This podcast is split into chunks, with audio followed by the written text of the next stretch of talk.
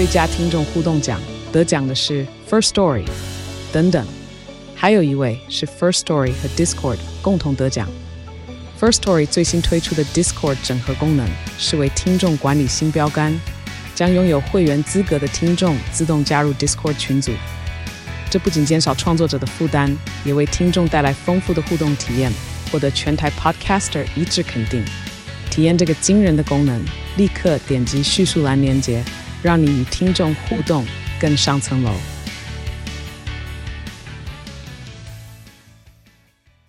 我们都很期待身心灵的成长哦，但其实呢，身心灵的成长跟财富有很大的关系。当我们安顿自己的身心，也要能够因此而拥有世间物质的财富，才能够算是拥有丰盈的人生。之前呢、基于陪伴大家身心灵的成长，谈了很多这方面的题目哦。那么这次要谈一个比较大的主题，叫做永续。大家常常听到联合国永续的倡议。还有近零碳排 ESG 这些名词到底代表什么样的意义呢？为什么我们常常说你要让自己变成富裕的前提是要先让别人可以活得下去？这次呢，我们要来谈谈永续，来帮你做正确的投资策略，让你在心灵跟物质上面都能够拥有丰盈的人生 one two three。全全是重点，不啰嗦，少废话，只讲重点。欢迎来到权式重点，我是吴若全。你最近啊，一定常常在很多媒体听到类似的专有名词：ESG、CSR、SDGs、净零排放。哇，这到底是什么啊？好。容我用短短的时间为大家做详尽的解说。话说呢，一九八七年，联合国第四十二届大会的世界环境与发展委员会当中，他就发表了一个报告，叫做《我们共同的未来》。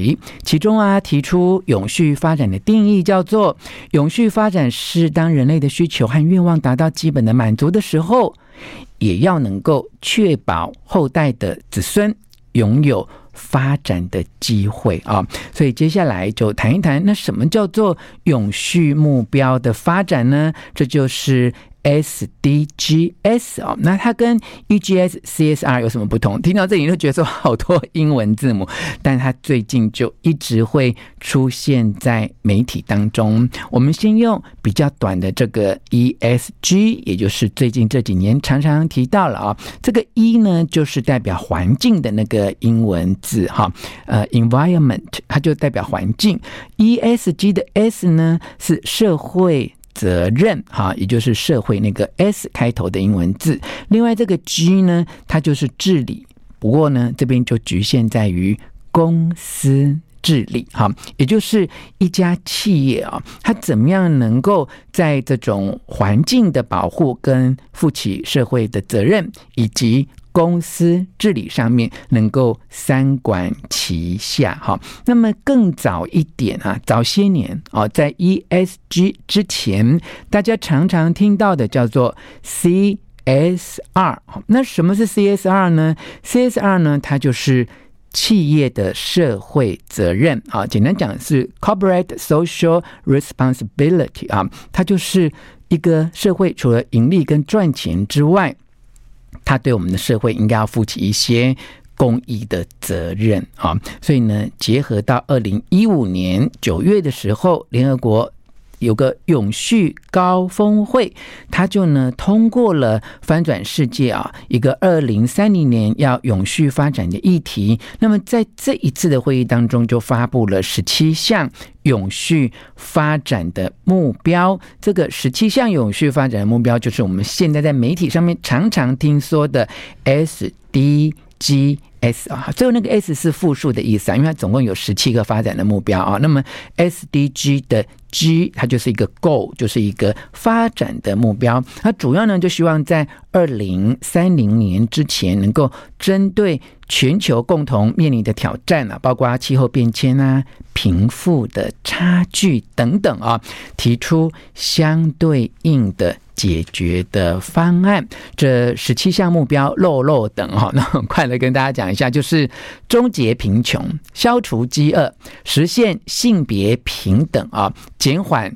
气候变迁、保育自然环境、提倡终身学习、确保健康与福祉，确保人人享有卫生的水资源，保障人人可以负担得起洁净的能源啊，还有能够增进而且包容永续的经济成长，以及提升永续发展的执行方法，并且加强全球永续发展伙伴的关系啊。好，那么在这一些环境的保护之下呢，就很重要的。因为我们的环境啊，就是跟我们整个的破坏有很大的关系哦，所以呃，各国呢就对于所谓的近零排放有了一些更具体的响应的行动哈。近零排放呢，它有一个另外的名称，其实都差不多，叫做近零碳排。它最早呢是在二零一五年各国签订的巴黎协定当中约定了，二零五零年要来实现。净零的排放，哈，让所有人为制造的温室气体啊，包含能源和非能源排放量的极小化，然后再用碳捕捉、森林碳汇等等的方式啊，将造成温室效应的气体储存起来，或者是。再利用啊，所以要达成净零排放，除了要考虑二氧化碳的排放量之外啊，像这个甲烷啊，还有呃氧化亚氮等等温室的气体，其实都在清零的目标当中。那么最后呢，就是希望能够在经济发展和维护环境之间取得。平衡啊，那其实呢，我们台湾也非常的有决心啊。虽然我们就是一个小小的地方，但是呢，我们也在响应啊这个趋势哈。尤其在二零五零要达到净零排放，这不只是一个宣示啊，这也是呃我们台湾目前我们的政府哦有承诺。要实现的目标哈，好，了解这些专有名词，我们再帮你复习一下哦。好，我们刚才讲到的 ESG 哈，就是环境社会公司治理啊；CSR 就是企业的社会责任啊。那么 SDGs 呢，它就是联合国在二零一五年提出了十七项的永续发展目标。好，大家对这个专有名词有的了解之后呢，来看看。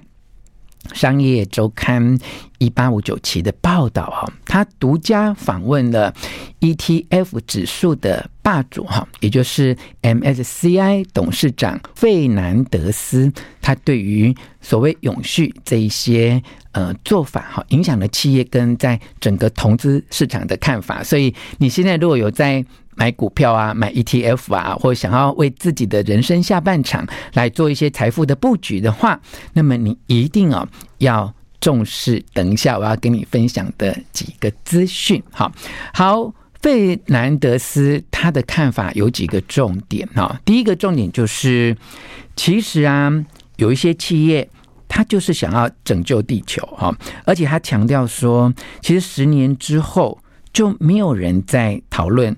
呃，所谓的 ESG 了哈，为什么呢？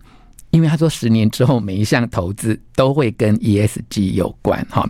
他要读者们，也是我们现在全是重点的听众想一下说，你想想看哦，将来谁会投资一家企业哦？而这家企业它是会污染环境的，不要说是将来了。就现在，你如果投资这家企业，它在制造环境的污染，你都要很担心，因为它可能没有办法真正的活存下去啊，甚至它的呃获利啊，它的营运的目标都会有很大很大的障碍哈。那过去呢，大家对这个部分并没有很重视啊，但是你要知道，现在越来越重视这个。但如果相对的哦。有一家公司啊，它在所谓的 ESG 上面的表现非常的出色啊，它很重视环境永续、社会责任等等，但它的产品很差，通路也很差哈，价格很贵。那你知道这家公司其实也没有办法生存下去哦，所以呢，现在就在一个 ESG 长期发展的正向的指标上面是很有意义的。但是呢，如果在短期上面某一家公司它很重视 ESG 哦，但是它的产品经营的不好，那它在投资市场上面还是有可能会拖垮它的获利的能力啊。这也就是最近呢，世界各国对于企业要不要着重或把资源放在 ESG 上面有一些呃看法两极的辩论。而费南德斯认为哦。这样的两极的看法其实是有意义的哦，因为一家企业一旦呢要响应联合国的 SDGs，他很重视自己公司的所谓的这种呃环境啊、社会责任啊跟公司治理的话，他势必要付出一些成本，而这些付出的成本呢，会让他的获利相对的获利率就没那么高哈，所以呢，结论就是。其实就看这家公司呢，它是着眼于长期或者是短期。我们再复习一下那句重点嘛。他说，十年之后就没有人在讨论一家公司要不要投资于 ESG。他的意思就是说，十年之后每一家公司都一定要重视这件事情啊。但是如果你现在开始做这件事情，但无助于获利，甚至是因为成本过高、利润过低而拖垮。公司的经营的话，那么其实这家公司也没有办法真正的活存下去啊！所以大家一定要在这一个过程当中去理解你现在的投资。那若权其实用一个比较简单的方法跟你讲，就是举例啊，像我现在的投资的策略啊，譬如说台湾，你知道便利商店。